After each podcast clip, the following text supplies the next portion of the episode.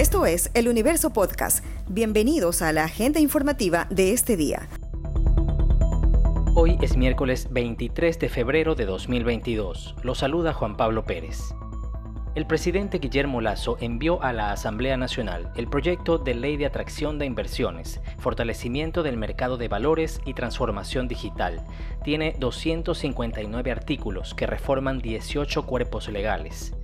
De una primera revisión se concluye que la ley trata tres puntos claves, clarificación, simplificación y transparencia en alianzas público-privadas y otras figuras de delegación, un nuevo esquema para zonas francas y nuevas reglas de control y estructura del mercado de valores y de las bolsas. La ministra de Producción encargada, Lorena Conans, explicó que el cambio más importante que trae el proyecto de ley busca atraer las inversiones de empresas dedicadas a temas industriales, logísticos y de servicios, enfocados en exportaciones. Con esta ley estamos creando el marco regulatorio, la normativa, que se equipare a los estándares internacionales e incluso va a ser eh, superior quisiera mencionar los incentivos que van a tener las empresas que se instalen dentro de estas zonas francas. Primero, una exoneración total de impuesto a la renta durante los primeros 10 años y luego una disminución, luego de estos 10 años, una disminución de 10 puntos en el impuesto a la renta. Segundo, una exoneración total del impuesto a la salida de divisas para la importación de bienes de, capital, insumos y materia prima. Tercero, exoneración de tributos al comercio exterior, es decir, van a estar exoneradas de, aranceles, de importaciones que hagan para sus inversiones. Y por último, también una tarifa cero al impuesto al valor agregado al IVA. Todos estos incentivos tributarios van a hacer que sea atractivo para las empresas internacionales de diferente índole venir a instalarse al Ecuador, contratar personal ecuatoriano y por lo tanto generar mayor empleo y reactivación económica en el país. Un cambio importante en el concepto de esta ley es que ya no será el Estado el que decida en dónde y sobre qué actividades serán las zonas francas, sino que será más bien el sector privado el que decida en dónde y sobre qué enfocarse, siempre bajo la regulación estatal. El presidente Guillermo Lazo aseguró en una entrevista desde el Palacio de Carondelet que antes de ingresar en la política tuvo interés en comprar Banco del Pacífico, cuyo mayor accionista es la Corporación Financiera Nacional. Contó que en 2008 envió una carta al entonces mandatario Rafael Correa mostrando el interés de Banco Guayaquil en comprar esa institución, pero agregó que hoy no lo tiene. ¿A quién se le ocurre que yo pudiera comprar el Banco del Pacífico? En primer lugar, no tengo el dinero. Y en segundo lugar, es obvio que en las circunstancias de hoy, que soy el presidente del Ecuador, pues no podré comprar el Banco del Pacífico. Pero sí estuvo interesado antes, presidente. Claro, en el 2008, cuando no estaba en la actividad política. Y le mandé una carta al entonces presidente Correa diciéndole que tenía interés el Banco de Guayaquil en comprar el Banco del Pacífico. Pero hoy no, pues. ¿Cómo se le ocurre que el presidente de la República compre él el Banco del Pacífico? No lo voy a hacer, definitivamente que no. Lazo indicó que el objetivo del gobierno es venderlo a un banco internacional para generar mayor competencia en el mercado local, bajar las tasas de interés y servicios bancarios y traer innovación. El comprador se definirá por concurso público internacional. Dos hombres que estuvieron supuestamente involucrados en el asesinato de una persona en una barbería murieron en un siniestro vial en el sector del batallón del suburbio en el suroeste de Guayaquil. Ambos habían llegado en moto al negocio. Uno de ellos se bajó del vehículo y atacó a bala a una persona que estaba en el local. Una patrulla del grupo de operaciones motorizadas se percató del hecho y los persiguió.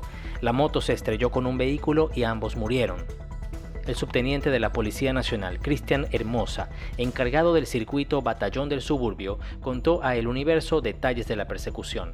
Compañeros motorizados del, GOM se encontraban patrullando por el sector, la 31 y la C, en donde escucharon unas detonaciones. Producto de eso se ponen en alerta y logran verificar que una motocicleta negra con dos ocupantes salen en precipitada carrera. Al verificar esto, los compañeros alertan a las demás unidades y es ahí en donde empieza la persecución. Vienen los dos, los dos ocupantes en la moto eh, evitando discos pare, pasándose semáforos a alta velocidad. Y es ahí en donde, aquí en la 41 y la J se pasan el disco pare y se impactan con un carro rojo, un Aveo. Producto del impacto salen en precipitada carrera y, y se chocan contra el muro donde puede verificar y pierden la vida estos señores de la motocicleta. Uno de los fallecidos tenía seis antecedentes por robo y receptación. El otro aún no era identificado por la policía. Ambos llevaban 12 cartuchos de arma de fuego.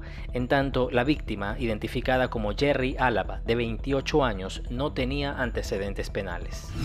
El cambio de recorrido de nueve líneas de buses por la reconstrucción de un tramo de la calle Junín en el centro de Guayaquil generó confusión en pasajeros de transporte público y conductores. Varios ciudadanos llevaban minutos esperando buses en la calle Junín porque no sabían del cambio por los trabajos de reparación de la capa asfáltica en esa calle, desde Pedro Moncayo hasta Avenida Quito. El jefe de operaciones de la Agencia de Tránsito y Movilidad, ATM, Luis Lalama, comentó a El Universo detalles del operativo. Hay nueve líneas que están siendo desviadas a la calle Grande, seis líneas que vienen por la calle Rumichata, una que viene por Garicoa, otra por Rebamba y la que viene por, por Unín, eh, por Quiquí, perdón. Son las, las nueve líneas que se la han dirigido hacia la, calle Ureta. Y los vehículos livianos estamos permitiendo que ingresen normalmente por la calle de Quiquís hasta Pedro Moncayo, para que utilicen la Pedro Moncayo. Estamos dándole facilidades porque esto recuerde que es un carril de metrovía, lo estamos haciendo compartido.